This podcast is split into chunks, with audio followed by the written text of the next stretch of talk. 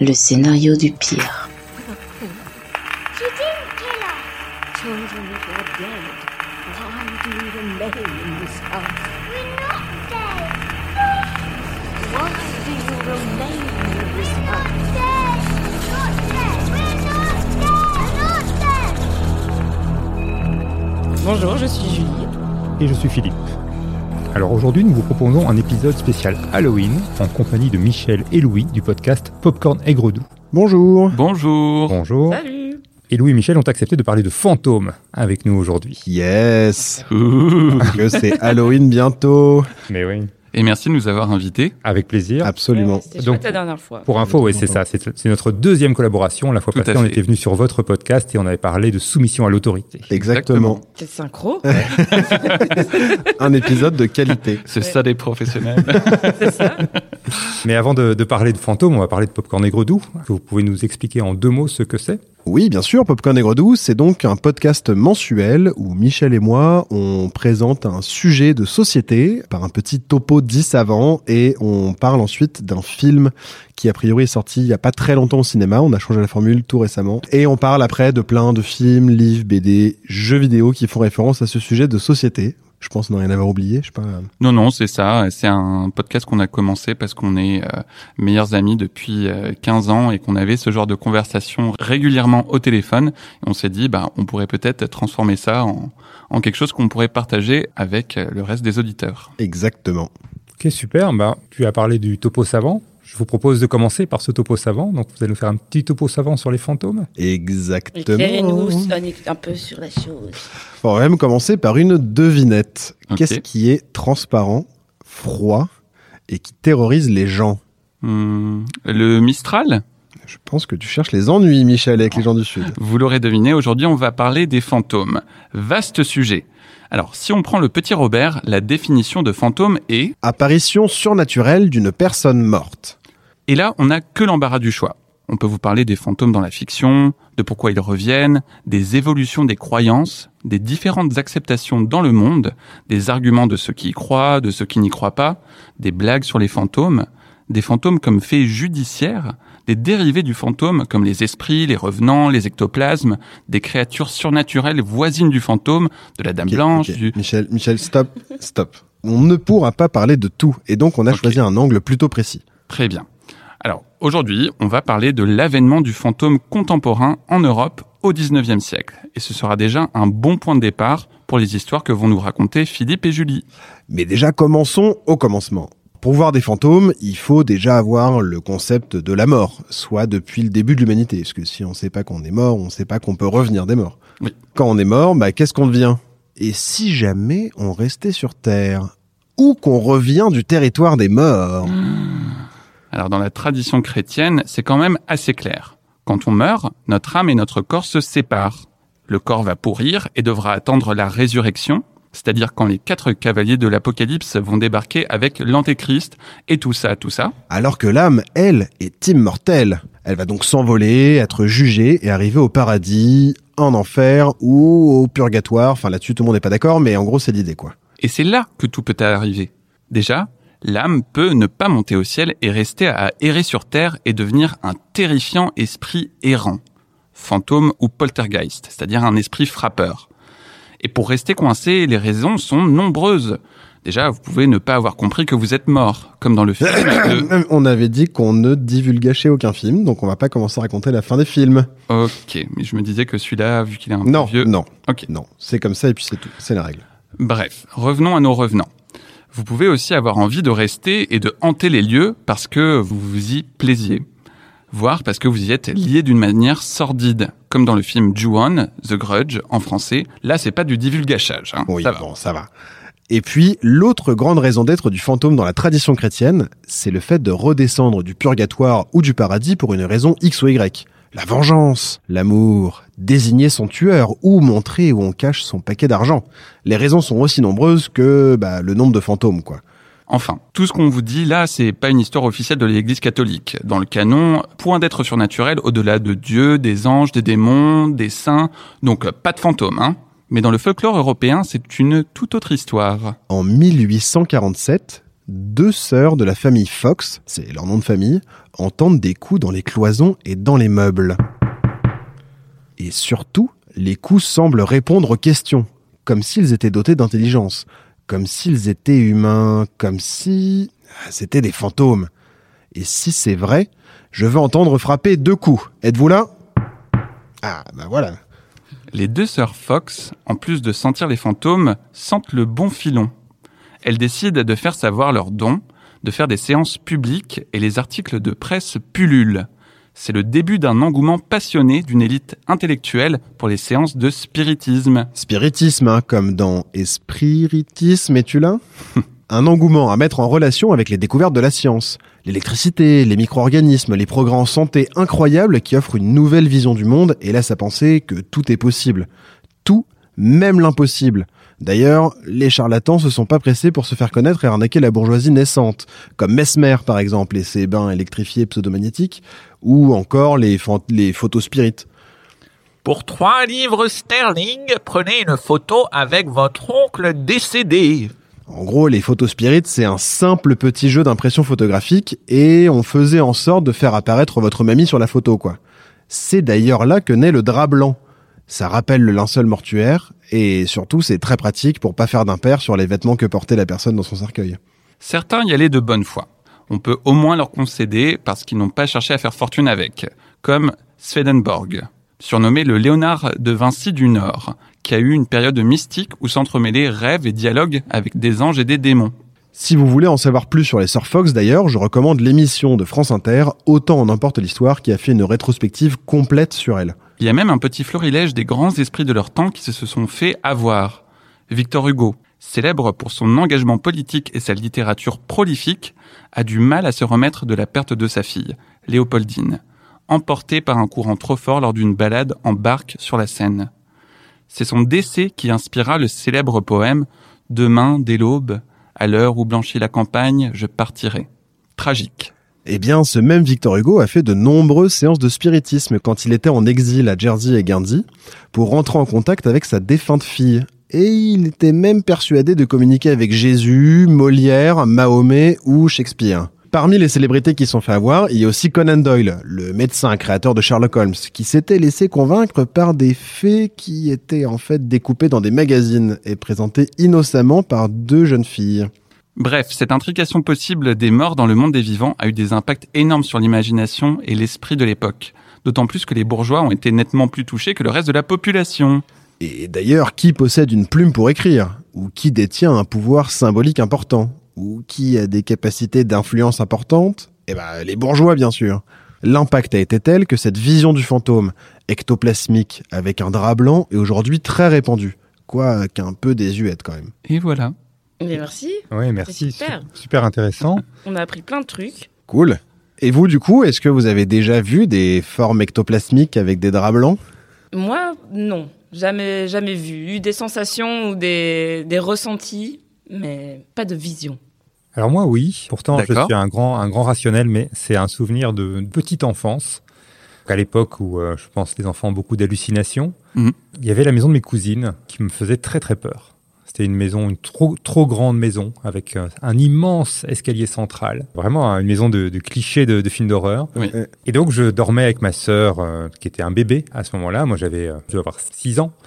J'étais euh, éveillé et puis j'ai vu deux personnes rentrer dans la pièce, mettre les mains sur euh, le lit, de, enfin le, le lit de bébé de ma sœur et regarder dans le lit de bébé avant de, de disparaître, un peu comme s'il s'effritait. Hmm. Et donc ça m'avait terrorisé. Donc je pense que c'était une hallucination, mais à l'époque je l'ai vraiment vécu comme une apparition de fantôme. Euh, euh. Eh ben, c'est euh, flippant Oui. d'entendre cette histoire. Eh, C'est clair. On va bien dormir ce soir. Et vous? Eh ben moi, j'ai souvenir d'une séance de spiritisme quand j'étais au collège, avec toi d'ailleurs. Mais il faut pas faire ça. Je, Je savais pas confirme, qu'il fallait il ne pas faut faire pas ça. faire ça. Non, tu, pas- as, tu as- tu as pas vu tous les films qui commençaient comme ça Ouais, ben je l'ai pas vu encore. Mais il y a des codes, en fait, c'est ça. Il faut se protéger. il faut- Ouais. Hmm. Et d'ailleurs avec une amie, euh, Noémie Broutin, que je me permets de nommer, parce que je l'ai recroisée dans la rue il y a pas très longtemps, ça faisait dix ans qu'on s'était pas vu, et elle m'a tout de suite reparlé de cette séance de C'est spiritisme. Ah ouais. Je pense que ça l'a marqué autant que nous. Ouais, où on avait fait ça, il y a un, je sais pas, un mouchoir qui avait pris feu sur une des bougies chauffe-plat, ça fait un trou dans la moquette, etc. Et surtout, deux semaines après, j'entendais la nuit des trucs ramper, mais j'ai vécu en dessous des combles, et j'entendais ramper euh, au-dessus, et j'étais persuadé que c'était une espèce de, de fantôme, ou je sais pas, euh, c'était Mais probablement des oiseaux, mais... c'est un avec le Ouija, le truc où il y a les. Bah ouais, sauf qu'on l'avait fait... Un Ouija qu'on avait fait nous-mêmes et à la place du, du, du truc joli, on, avait, on utilisait un verre, Ouais. un Ouais. verre à pied retourné. Et on avait écrit les lettres sur une feuille de papier, quoi. Mais... Oui, oui, mais c'est ça. Apparemment, tu peux faire venir des entités euh, bonnes ou mauvaises si Ouais. tu connais pas les codes. euh. Ne faites pas ça chez vous, les enfants. C'est ça. Ouais. On, on a survécu quand même. je me souviens plus trop du détail, d'ailleurs, de qui on avait... Quel fantôme on avait vu, non verre avait bougé, évidemment, mais... Oui. C'était pas un fantôme célèbre. euh. Non, Non. c'était pas Victor Hugo, c'était pas Jésus Molière, euh, non. Ni d'ailleurs Belzébuth, ou... Non. Tout va bien. Et toi, Et moi, moi j'ai eu pas mal d'expériences, notamment euh, certaines avec toi. Je me souviens d'une fois à Lille où j'ai vu du coup une poignée euh, se mettre en mouvement toute seule. Ah ouais. Euh, ouais. Et où du coup je pensais que c'était Louis qui me faisait une blague jusqu'à ce que je vois Louis qui arrive de l'autre côté non. et il y avait personne dans la Et on, pièce. est- on était que deux dans l'appartement. C'était bien flippant. ouais. Et euh, quand j'étais plus jeune, euh, j'ai vécu à Berlin pendant trois ans avec ma famille et on vivait dans une euh, grande vieille maison qui avait toute une histoire avec des vitraux où euh, ça avait apparemment été euh, construit par une chanteuse au début du XXe siècle et ensuite ça avait été repris par la Gestapo et il y avait une cave avec des portes en métal où euh, du coup on avait des rumeurs que peut-être la Gestapo avait fait des interrogatoires dedans. Ah. Enfin bref, une maison sympa.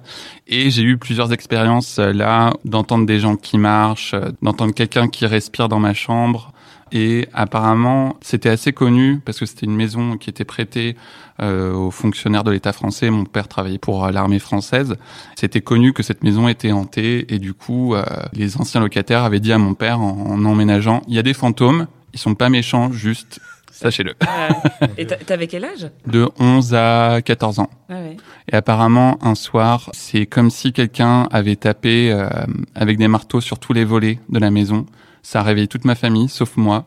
Et apparemment, ce soir-là, ma mère a dit à mon père, on part. Et finalement, ils sont restés, mais ils m'ont raconté ça des années plus tard. Enfin, Peut-être que c'était moi qui euh, oui. créé ce phénomène. c'est fou. voilà.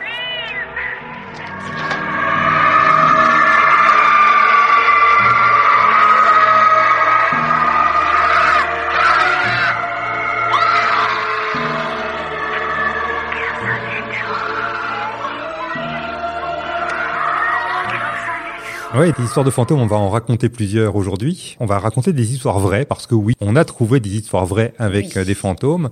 Et on va parler aussi de grands films de fantômes, Mhm. de films qui nous ont euh, marqués tous les quatre. Oui. Et puis voilà, on aura une conversation sur d'autres euh, séries, livres qui nous ont marqués également. Et on va commencer par une première histoire vraie que Julie va nous raconter, qui est l'histoire de Teresita. Et oui, j'ai trouvé cette histoire euh, improbable. C'était parfait pour euh, le sujet. Donc mon histoire parle d'infirmières, de bijoux et de fantômes, bien évidemment. Alors, check. Check one two. Ok, ça tourne. Le 21 février 1977, ou 77 parce que on est à Lille aujourd'hui, à 20h30, les pompiers de Evanston, c'est une banlieue de Chicago, reçoivent un appel. Une alarme incendie d'un immeuble vient de se déclencher. L'appartement 15B est en flammes. Arrivés sur place, les pompiers évacuent et forcent la porte. L'appartement est saccagé et il y a des traces de lutte. La fumée noire provient de la chambre à coucher et les pompiers découvrent un matelas roulé au pied du lit qui est en feu. Une fois le feu éteint, ils déroulent le matelas et découvrent avec horreur la présence d'un corps d'une femme nue, dissimulée à l'intérieur, les jambes écartées, ayant reçu un coup de couteau dans le torse. Cette femme, c'est la propriétaire de l'appartement 15B, Teresita Bassa, 48 ans. Elle est née aux Philippines en 1929, elle est fille unique et euh, elle vient d'une famille plutôt aisée. Et après avoir obtenu un master degree en musique, elle s'envole pour les USA pour euh, espérer une meilleure vie. Et après la mort de son père, causée par une maladie respiratoire, elle reprend des études de inhalothérapeute. Ok, c'est pour la respiration, ça. C'est tout Oui. ce qui est euh, ouais, voilà, anesthésie, soins des systèmes cardiovasculaires. euh, Hmm, un mot un peu qu'on n'emploie pas trop souvent. Elle travaille à l'hôpital euh, de Edgewater de Chicago en tant qu'inhalatrice. Teresita se dédiait entièrement à son taf. C'est une bosseuse, c'est une femme célibataire. Elle n'a donc pas d'enfant non plus. Et en plus de travailler à l'hôpital, elle donne des cours de piano, elle prépare une thèse de musique et elle écrit un livre. Et elle a plutôt une vie assez pépère, un peu renfermée, très introvertie. Ce lundi 21 février, elle s'était rendue au travail et était rentrée plus tôt car elle attendait de la visite.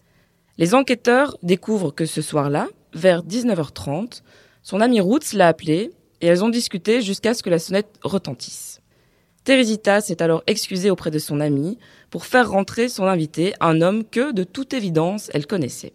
Mais elle ne s'attendait pas à ce que son invité la chope par le cou et l'étrangle cinq minutes après avoir accroché. L'homme a ensuite fouillé l'appartement à la recherche d'argent et de biens de valeur, puis il a déshabillé Teresita, inconsciente, il lui a transpercé le torse avec un couteau de cuisine et l'a ensuite placée sur un matelas dans la chambre et l'a roulée comme un espèce de sushi avant de mettre le feu et de prendre la fuite. Sympa. Oui. Mauvais dé. Et euh, au premier abord, le- les enquêteurs pensent qu'elle a été violée, vu la position du corps, donc les jambes sont écartées, mais l'autopsie révèle que Teresita est encore vierge. Le seul indice que la police trouve, c'est un post-it où il est indiqué « Donner place de théâtre à AS ». Donc hormis ça, il n'y a aucun suspect, aucun motif. Teresita, elle a euh, pas, du genre à avoir des ennemis, hein, elle a plutôt une vie tranquille. Et euh, elle est plutôt d'ailleurs appréciée aussi. Donc l'affaire est classée sans suite. Rémi Bias Chua est une infirmière philippine qui travaille elle aussi à l'hôpital Edgewater. Elle ne connaissait absolument pas Teresita, bien qu'elles étaient dans le même service, donc elles se sont sans doute croisées. Mais le mystérieux meurtre de Teresita fait beaucoup parler, jaser. euh, Ça n'arrive pas tous les jours des trucs pareils. Enfin, Heureusement, voilà. Et donc un jour, euh, Rémi Bias, qu'on va appeler Rémi, ce sera plus facile, donc est en train de boire un café et un de ses collègues lui dit euh, Teresita doit vraiment se retourner dans sa tombe. C'est dommage qu'elle ne puisse pas dire à la police qui est le coupable. Et Rémi, qui entend ça, sourit et répond Elle peut venir me voir en rêve, je n'ai pas peur. Cette nuit-là, Rémi Bias était de garde. Une longue nuit éprouvante. Et aux alentours de 2 heures du matin, épuisée, elle va se poser euh, 5 minutes pour se reposer un peu. Elle commence à somnoler, quand tout à coup, elle sursaute et pousse un cri. Devant elle, le fantôme de Teresita la regarde. Paniquée, elle se lève et part en courant.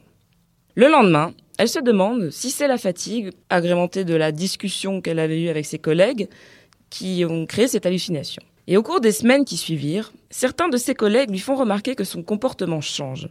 Ceux qui connaissaient Teresita lui disent même qu'elle ressemble de plus en plus à Teresita.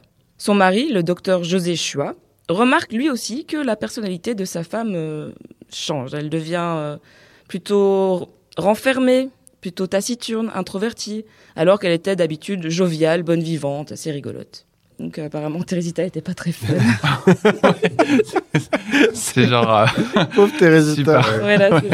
Fin du mois de juillet, donc cinq mois après le meurtre de Teresita, Rémi Bias est de service à l'hôpital. Elle croise alors un de ses collègues, Alan Showery. Et brusquement, Rémi Bias est prise d'une crise de panique. Son cœur se met à battre violemment. Enfin, elle le croise euh, régulièrement, donc elle le connaît, quoi. Mais jamais elle n'a eu cette réaction euh, violente comme ça. Elle, semble terrifiée de le voir. Et tout d'un coup, elle se sent très mal, à tel point qu'on lui autorise de rentrer chez elle pour se reposer. Et cette nuit-là, elle se met à parler dans son sommeil. Son mari l'entend. C'est incompréhensible. Elle semble répéter Al, Al, Al. À son réveil le lendemain matin, elle raconte son rêve à son mari. Elle dit qu'elle se trouvait dans une pièce enfumée, mais c'est tout ce dont elle se souvient. Les jours qui suivent, elle ne se sent toujours pas bien. Elle a la nausée, elle est extrêmement fatiguée, elle se sent faible, et elle se met en arrêt maladie. Un soir où elle est particulièrement à bout, elle décide de prendre un sédatif et s'endort directos. Et quelques heures plus tard, elle commence à balbutier et à rentrer dans une espèce de transe. Inquiet, son mari se réveille et lui demande si ça va. Une voix autre que la sienne lui répond. Je suis Teresita Bassa. Je veux de l'aide. Rien n'a été fait à propos de l'homme qui m'a tué. La voix de Teresita lui demande ensuite de l'aide. Elle lui ordonne de contacter la police et elle dit ensuite Alan Showery m'a tué, je l'ai laissé entrer dans mon appartement et il m'a tué. José euh, Chua, en plus il connaît même pas Teresita, donc stupéfait, lui répond bah, qu'il ne peut pas déranger les autorités sans preuve. Et puis bah, il n'a pas envie de se ridiculiser non plus, quoi, d'aller à la police en disant oui. euh, rêve. nuit pour José. oui, c'est ça, quoi. Bon. Voilà, qui, qui, qui le croirait, quoi. Mais les jours suivants, l'état de Rémi Bias ne s'améliore pas. Pire, elle se sent de plus en plus mal. Elle a de fortes douleurs dans la poitrine et elle reste alitée toute la journée. La situation commence sérieusement à inquiéter José Chua. Désemparé, ne sachant pas quoi faire, il décide d'en parler à un collègue. Et celui-ci écoute toute l'histoire et la prend très au sérieux, mais bien évidemment que la police aura du mal à le croire. Mhm. Il lui suggère d'écrire une lettre anonyme exposant les faits révélés et de l'envoyer à la police. José trouve l'idée excellente. Il rédige la lettre le soir même et décide de la poster le lendemain matin. Mais dans la nuit, Rémi Bias a une nouvelle crise. La voix de Teresita surgit de sa bouche et très en colère, elle demande à José pourquoi José Chua n'a-t-il pas fait ce que je lui ai demandé? José lui répond qu'il y travaille mais qu'il n'a pas de preuves à donner à la police et donc ça rend les choses assez compliquées. Teresita semble y avoir réfléchi et répond Monsieur Chua, Alan Shoori m'a volé mes bijoux et les a donnés à sa petite amie. Ils vivent ensemble. José Chua lui répond Mais comment les identifier ces bijoux? Ça pourrait être n'importe quel bijou. Hmm. Teresita lui dit Mes cousins Ron Somera et Ken Bass peuvent les reconnaître, tout comme mon- mon ami Richard Pezzotti et Ray King. Ce sont des bijoux de famille très particuliers, un pendentif et une bague en corail. La voix de Teresita va même donner le numéro de téléphone de Ron Somera, puis redit Alan est venu réparer ma télévision et il m'a tué, puis brûlé. Dites-le à la police. C'est un fantôme assez efficace. Ah oui, carrément. Fantôme enquêteur, quoi. Oui, oui, c'est très précis. Le lendemain, José Chua se rend à la police et il demande à parler à Joseph Stapucha, l'inspecteur responsable de l'enquête. Ils sont tous des noms compliqués. Oui, voilà, ouais. Il faut pas trop s'attarder. Bon, le personnage important, c'est Rémi Bias. Donc José est extrêmement gêné. Donc il demande à l'inspecteur si celui-ci croit au paranormal. Il lui explique ensuite qu'il croit que sa femme est possédée par le fantôme de Teresita Bassa. Et euh, il dit aussi les infos que la voix lui a données, qui sont, nous le répétons, assez précises. L'inspecteur est stupéfait. Donc pour rappeler euh, sur le, le post-it, il y avait quand même les initiales AS qui correspondent Oui. ah. au Sur le billet de théâtre. C'est ça? Oui, pour les, Hmm. les places de théâtre étaient à donner à un fameux AS. Et il s'avère que Alan Showery, ce sont les initiales du... qui correspondent tout à fait. L'inspecteur est, est étrangement convaincu que José ne ment pas. Mais difficile d'aller chez Alan et de l'arrêter en lui disant qu'il est accusé par un fantôme. L'enquête se réouvre. L'inspecteur découvre que Alan habite juste à côté de l'immeuble de Teresita et qu'il est même connu des services de police. Il a une longue carrière criminelle à son actif. Il a été condamné pour deux viols à deux reprises et chaque agression a eu lieu dans l'appartement des victimes. Alan est directement arrêté et emmené au poste pour un in- interrogatoire. Les enquêteurs lui demandent s'il a bien été réparé le poste de télévision de Teresita Bassa le soir du meurtre.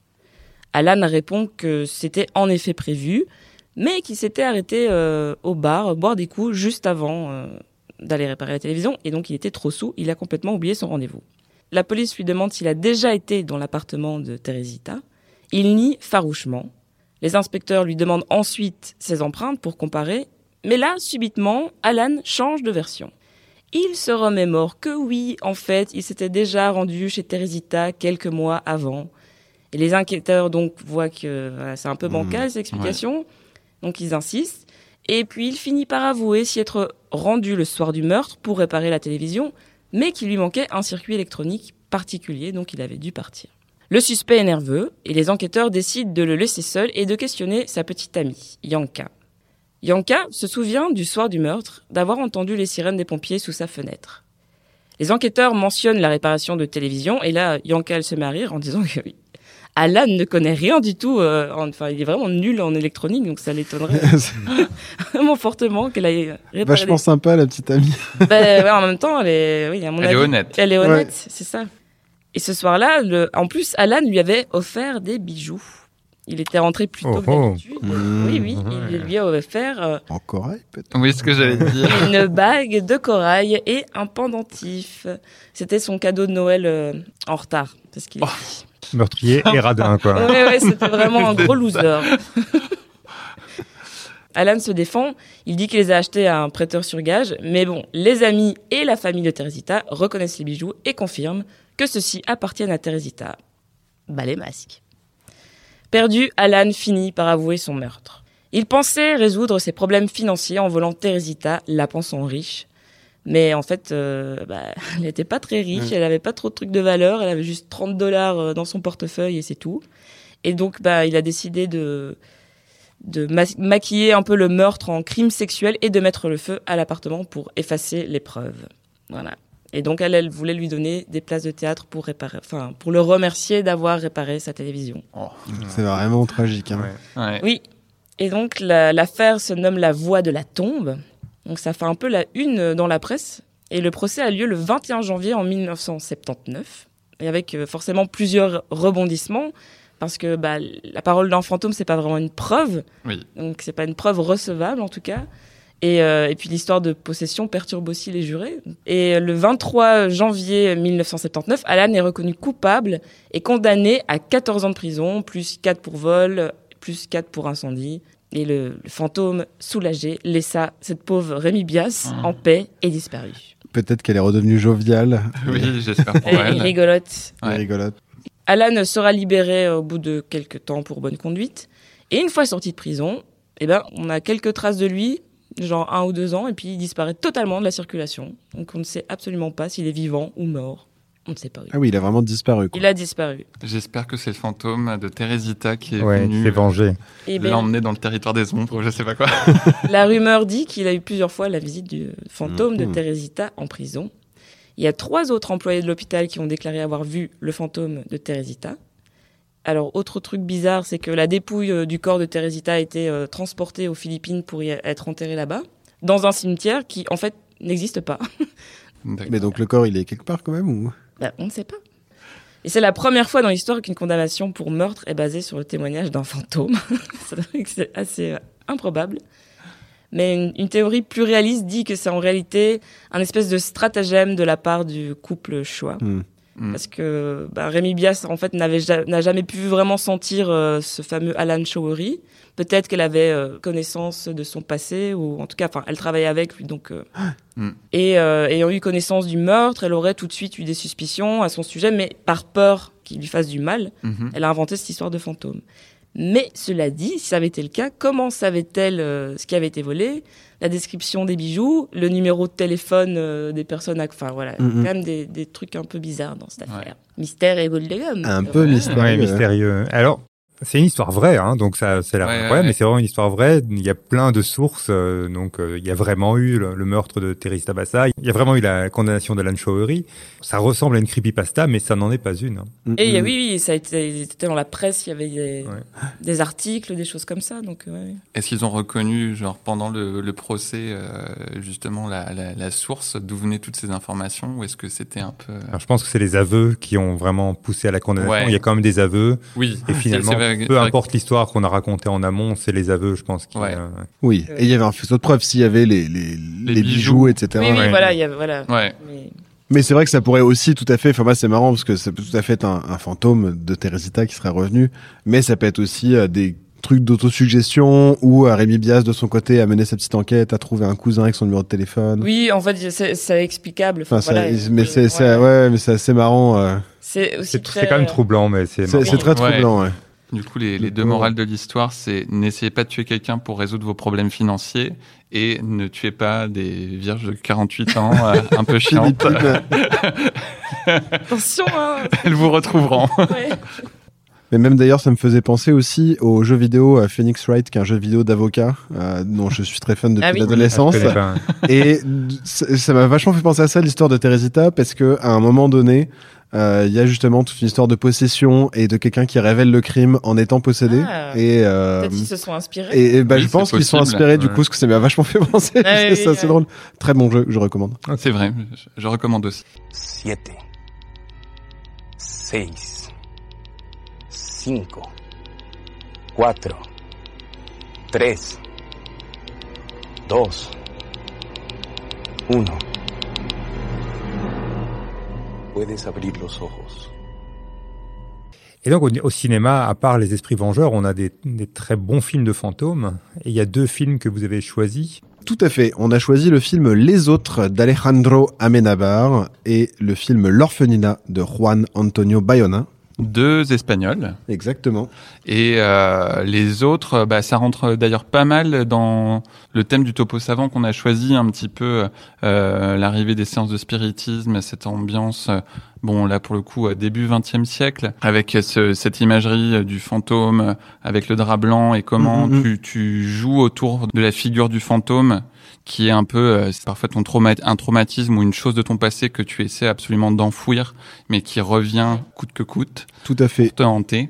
Et qui prend d'ailleurs le parti pris d'un type de fantôme très particulier qui est le poltergeist, l'esprit frappeur, où ce sont des choses qui se déplacent, des objets qui volent, etc., attribués du coup à un esprit qui fait des, des blagues ou qui frappe.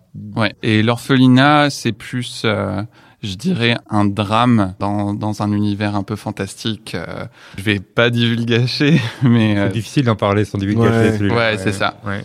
Mais qu'en tout cas, une ambiance, une esthétique très particulière aussi, euh, un peu des années franquistes, Oui. Seconde Guerre mondiale en Espagne, qui est très réussi, je trouve, qui, qui donne vraiment cette ambiance-là, euh, un peu miséreuse aussi Mm. de l'Espagne post-franquiste, enfin franquiste. Et aussi, ce que je, ce que je trouve intéressant avec ces films, et aussi un autre film dont on avait parlé dans une, dans un autre Popcorn et Gredou, Crimson Peak. Ça joue aussi sur la figure du fantôme comme figure tragique. Une fois passé euh, ce- cette première peur, ce premier choc, quand tu vois le fantôme, tu te rends compte que c'est une figure pathétique pour laquelle tu peux avoir de l'empathie. Ouais. Je trouve ça intéressant. Mais oui, parce qu'ils sont, ils sont coincés. Et souvent dans le soit la façon dont ils ont terminé leur vie, souvent des émotions assez négatives. Parfois dans, dans ces films-là ou dans ces histoires-là, le rôle du, du ou de la protagoniste principale, c'est d'un petit peu briser le cycle. Parce que le fantôme, bah, c'est un peu comme le traumatisme, c'est ce truc qui tourne en boucle où ils sont coincés euh, dans une boucle temporelle à revivre la même chose. Et parfois ils y arrivent, parfois ils y arrivent pas et ça se retourne contre eux. Il y, a, il y a quelque chose de commun dans les deux films que vous avez choisis, c'est euh, une très grande tristesse. oui. Ce sont C'est deux vrai. films très tristes, hein, très Oui. tragiques. je trouve. Et euh, vraiment sur un, sur un traumatisme, enfin, On, on parlait tout à l'heure de, de Ju-On, The Grudge, où, où c'est pareil, il y a un côté très triste, mais plus encore euh, euh, dramatique, parce qu'il n'y a pas de résolution au conflit. Il y a, y a un Mm. côté où le fantôme est là pour se venger éternellement contre tout le monde, par principe, parce qu'en fait, c'est- c'est quelqu'un qui a vécu quelque chose de, de tragique, une mort très violente. Et donc, c'est juste là, et il n'y a rien à faire à part, euh, à part attendre que ça passe, quoi. Oui, alors que euh, je dirais au moins dans les autres et l'orphelinat, il y, a une- il y a une forme de résolution C'est vrai. à la fin. Mm, mm, Souvent, euh, c'est lorsqu'on comprend ce qui s'est passé, pourquoi ces personnes-là sont devenues des fantômes. Mm. Ça permet un petit peu de se réconcilier avec la réalité sans complètement résoudre le conflit, au moins trouver une façon de vivre avec. Enfin, c'est pour ça, moi, je trouve que le- les histoires de fantômes, ça me fait beaucoup penser à tous ces trucs de santé mentale et de traumatisme. Et je pense que c'est très souvent une allégorie de ça, sur euh, que ce soit le deuil ou euh, des choses violentes qu'on a vécues dans son passé. Tant qu'on n'a pas trouvé une- un moyen d'accepter cette réalité, que ça nous est arrivé, on peut pas euh, apprendre à vivre avec. Quoi. C'est, on va tout le temps revivre la même chose. C'est très fort le cas dans, dans l'orphelinat, je trouve. hein, Ouais. où, ouais, c'est un- donc euh, il n'y a pas de spoil dans ce que je vais dire. C'est le début du film. Donc là, c'est une femme qui occupe une maison, et cette maison, c'était l'orphelinat dans lequel elle était quand elle était Oui. petite. C'est ça. Voilà. Et donc elle est hantée Ouais. par un fantôme, apparemment, mais aussi par ses propres souvenirs. Ouais, tout à fait. Mais j'ai vu très récemment un film qui s'appelle Relique, un film d'horreur de 2020 sur euh, la vieillesse, enfin avec une, une- trois générations de femmes, euh, dont une personne âgée qui perd un peu la boule, et c'est terrifiant. Ouais. Et il y a dedans, c'est pas spécifiquement une histoire de fantôme, et, et sans divulgacher, mais il y a aussi quelque chose justement où de l'ordre de la résolution, en acceptant aussi euh, la réalité telle qu'elle est et toutes les étapes par lesquelles on doit euh, progresser dans l'acceptation bah, de la mort, de la perte de son état mental, de ses capacités cognitives, et qui est, qui est vraiment très intéressant et qui fait référence à plein justement de, de films de fantômes, sans Mm. pour autant montrer des fantômes en tant que tels. Et euh, juste parce que tu as, expliqué un petit peu le, le début de l'histoire de l'orphelinat, aussi, bah, on avait choisi les autres. Les autres, euh, pour le coup, c'est une famille qui s'installe dans une maison et c'est pendant la... C'est pendant la première ou la Seconde Première guerre mondiale. Je pense que c'est la première. Ouais, ouais. Et euh, c'est c'est juste cette euh, grande maison bourgeoise un peu euh, perdue euh, dans la campagne anglaise. La mère s'installe seule avec ses deux enfants qui sont allergiques au soleil. Et euh, le mari est parti à la guerre et euh, la maison est juste entourée d'un grand brouillard. Et il commence à, enfin, il y a des euh, des anciens domestiques qui arrivent et qui sont très étranges. Et il se passe des choses de plus en plus étranges. Et euh, c'est euh, ça se termine pas bien.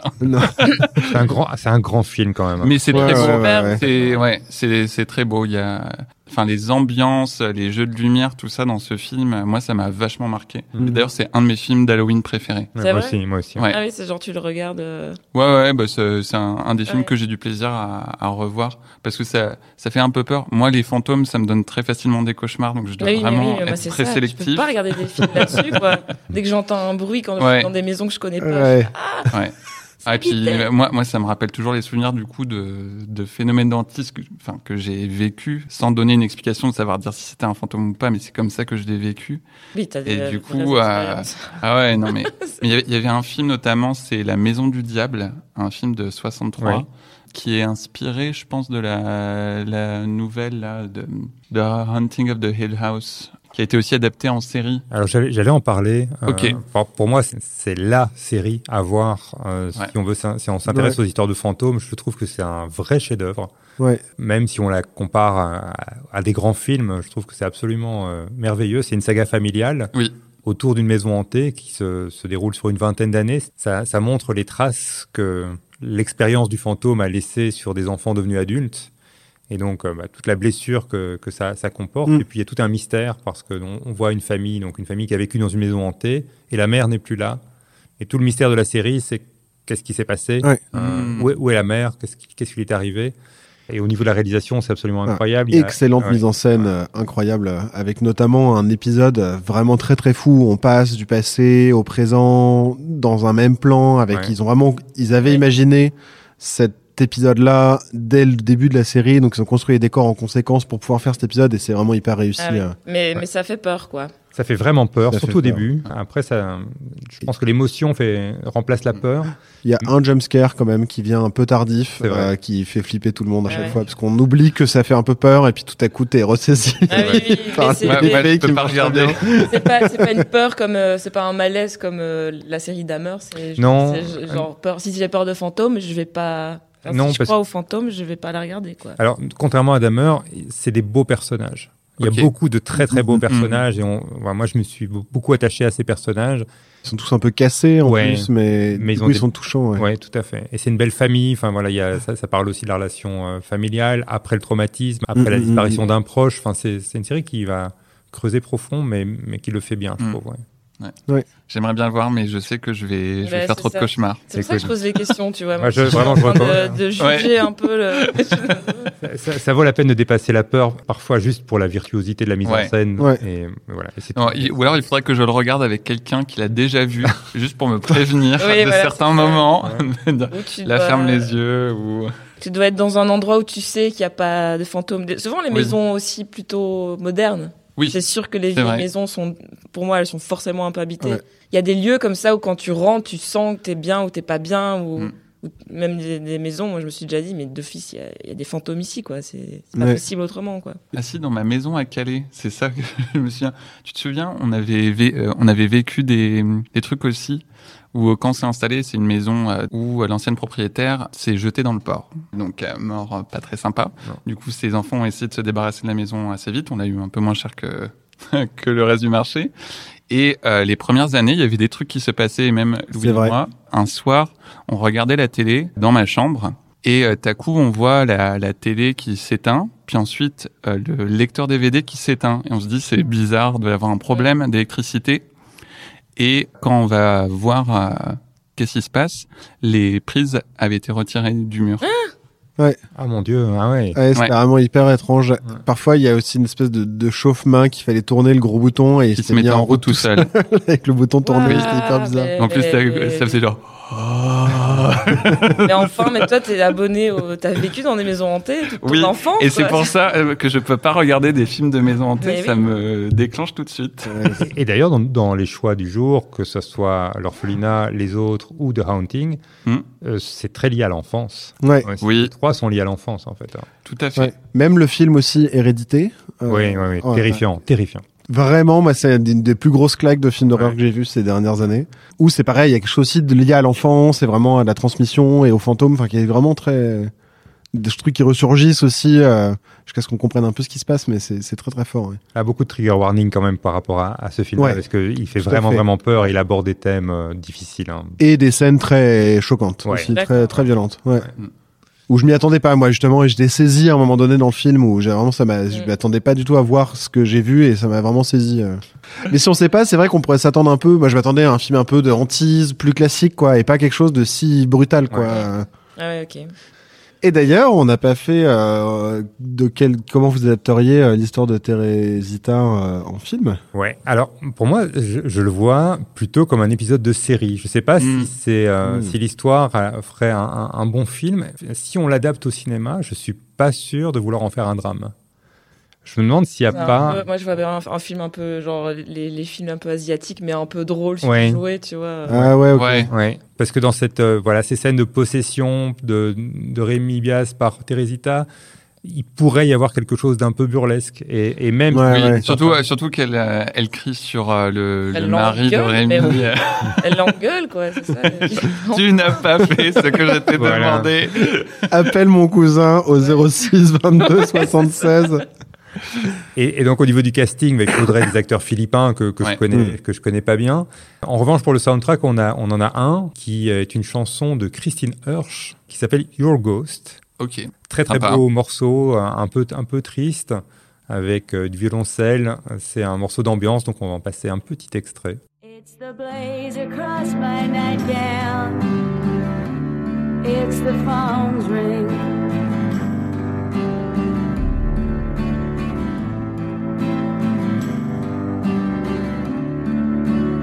You were I think last night you were driving circles around me. You were I think last night you were driving circles around me. You were I think last night you were driving circles Il y a une seconde histoire dont on voulait vous parler ce soir, c'est celle du fantôme de Hammersmith. Alors ça se passe en 1803 dans le village de Hammersmith, donc c'est en Grande-Bretagne. Hammersmith aujourd'hui ça fait partie de Londres, je pense, mais à l'époque c'était euh, un petit peu à l'extérieur de Londres. Et il y a un fantôme qui est au centre de toutes les terreurs. Alors le fantôme, bah, comme vous l'avez décrit, il est vêtu d'un grand habit blanc, et puis il apparaît pour terroriser euh, les, villageois de Hammersmith, notamment dans un quartier qui s'appelle le quartier de Black Lion, autour du pub du même nom. Et donc voilà, on a euh, une rumeur qui dit qu'il y a un homme euh, qui s'est suicidé, enfin on sait qu'il y a un homme qui s'est suicidé il y a un an, il s'est tranché lui-même la gorge, et on dit que c'est lui qui vient hanter les villageois de Hammersmith. Pourquoi? Parce qu'on l'a enterré en fait sur les terres de l'église et à l'époque la superstition voulait qu'on n'enterre pas un suicidé sur une terre sacrée parce que ça ne permettait pas à son âme tourmentée de trouver le salut et donc il était condamné à hanter les gens euh, autour de là où il était enterré. Alors il est une heure du matin et on est au plus profond de l'hiver. Le clocher de l'église Saint-Paul vient de sonner les 1 heure du matin. Et là, on est vraiment dans un cliché de cinéma. Il y a un attelage qui arrive à 1 heure du matin, dans une nuit totalement noire, dans ce village anglais. Il y a du brouillard, il fait très froid. Et le cocher voit quelque chose ou quelqu'un au milieu de la route. Et c'est un grand être blanc qui a l'air un peu ectoplasmique. Et le cocher va avoir très très peur. Il va abandonner ses 16 passagers et s'enfuir en courant et se rendre dans le pub du Black Lion. Et là, il raconte sa mésaventure aux locaux et les locaux disent que, enfin, sont pas du tout étonnés parce que eux, ils sont habitués à ces apparitions du fantôme. Il y a même des gens qui affirment qu'ils ont été agressés physiquement par le fantôme. Par exemple, il y a un homme qui s'appelle Thomas Groom qui raconte qu'un soir, il traversait le cimetière. Bon, déjà, c'est un peu déconné. hein, ouais. Ouais, c'est ça, quoi. Non, non, non, je... je me baladais dans un cimetière. Cherche un peu les ennuis. À un moment, quelqu'un ou quelque chose a surgi de derrière une pierre tombale, hein, on est vraiment dans les, dans les clichés, et a commencé à l'étrangler. Il faisait dos à son agresseur, D'accord. donc il a voulu se défendre, mais il ne voyait rien, il ne voyait personne, et quand il frappait pour se défendre, il, il touchait ce qui semblait être du tissu, mais il ne sentait rien sous le tissu, comme s'il n'y avait pas de corps sous le, le tissu. Et puis, euh, bah, plus tragique, il- le fantôme aurait fait une victime, aurait tué quelqu'un. C'est une femme enceinte qui est tellement apeurée par l'apparition du fantôme qu'elle euh, elle s'évanouit Et en état de choc, après avoir passé euh, quelques heures dans le, dans le froid, on est toujours au mois de décembre 1803, on l'amène chez elle, elle est alitée pendant deux jours et elle ne se relèvera pas. Donc elle décède. Pour- On pourrait considérer qu'elle est morte de peur Mm. d'avoir rencontré le fantôme. Bah, la terreur est totale. Les villageois euh, ne pensent plus qu'à ça. Il y a un, un notable qui offre 105 shillings. Alors j'ai eu du mal, à, j'ai du mal à traduire ça en argent d'aujourd'hui, Ouais. mais visiblement Ouais. c'est une petite somme quand même. À quiconque euh, pourra débarrasser le village du fantôme ou le capturer. Who you gonna call? Ghostbusters. Voilà. Ouais. Il y a des hommes qui commencent à patrouiller et il y a une nuit un, un vigile qui s'appelle Thomas Greidler, parce que dans cette histoire tout le monde s'appelle Thomas, euh, qui, voit, qui voit le spectre. Il le prend en chasse et le spectre s'enfuit en courant. Comme tout bon spectre. Voilà. Voilà, c'est bon vieux spectre. Et, et justement, le, le- le vigile témoigne du fait que le spectre euh, avait une course qui était euh, pas très surnaturelle. Il avait même l'air d'être un petit peu empêtré dans son drap blanc. Le 3 janvier 1804, donc quelques heures, quelques jours après la, la rencontre entre le spectre et, et Thomas Greidler, il y a un homme courageux qui veut vraiment mettre définitivement fin à ses apparitions et euh, il va beaucoup boire pour se donner du courage ce soir-là. Peut-être qu'il avait besoin de la thune aussi. Ouais. Exact. Et cet homme s'appelle Francis Smith.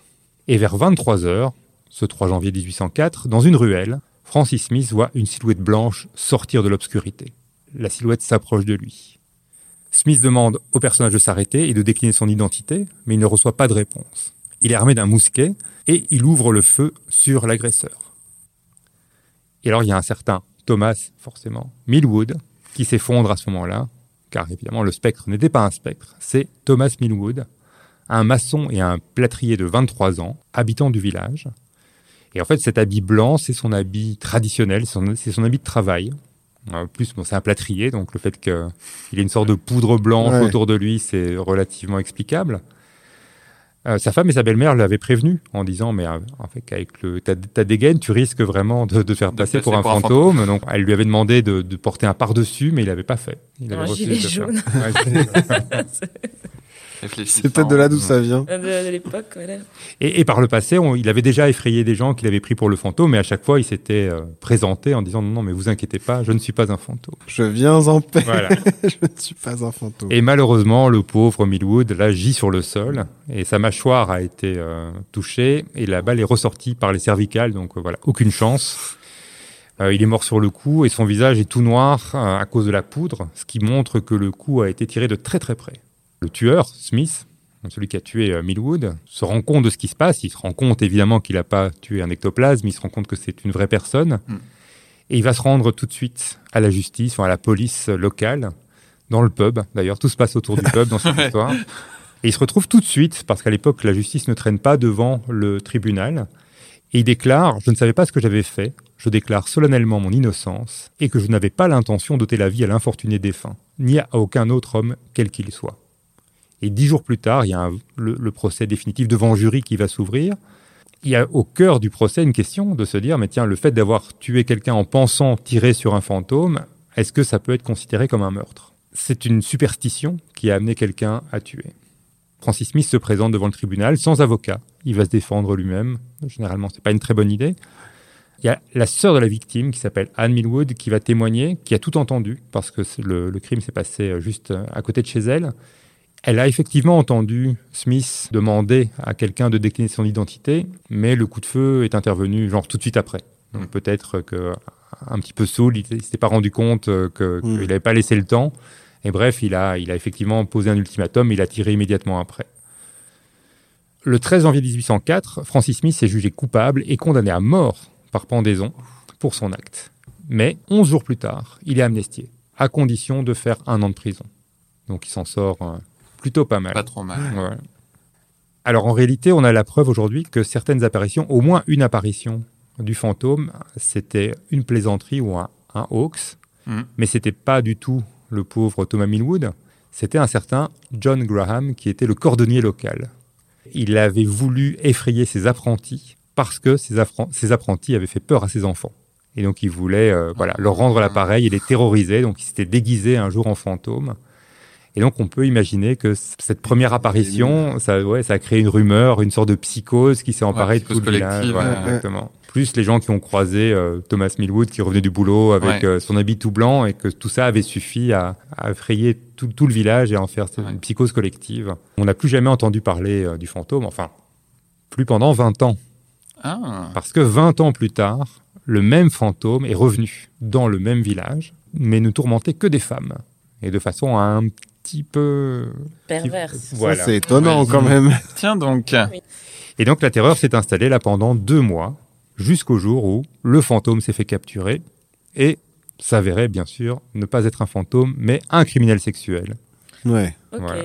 qui visiblement aimait tourmenter les jeunes femmes. Mais ça, on pourrait plus faire un truc pareil. hein. Non. Mais un petit, un petit drap Non. blanc. euh, Non. En disant, allez. ouais, non. Ouais, heureusement. Oui, heureusement.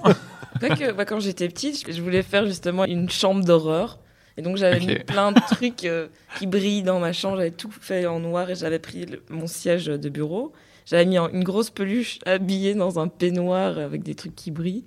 Et je m'étais cachée sous mon bureau. Et quand ma mère est rentrée, j'ai lancé ma chaise de bureau qui a avancé toute seule. Et du coup, elle a hurlé. Elle comprenait pas d'où ça venait. Création d'un fantôme. Et ouais, mais j'ai, ouais, ça va bien marcher pour le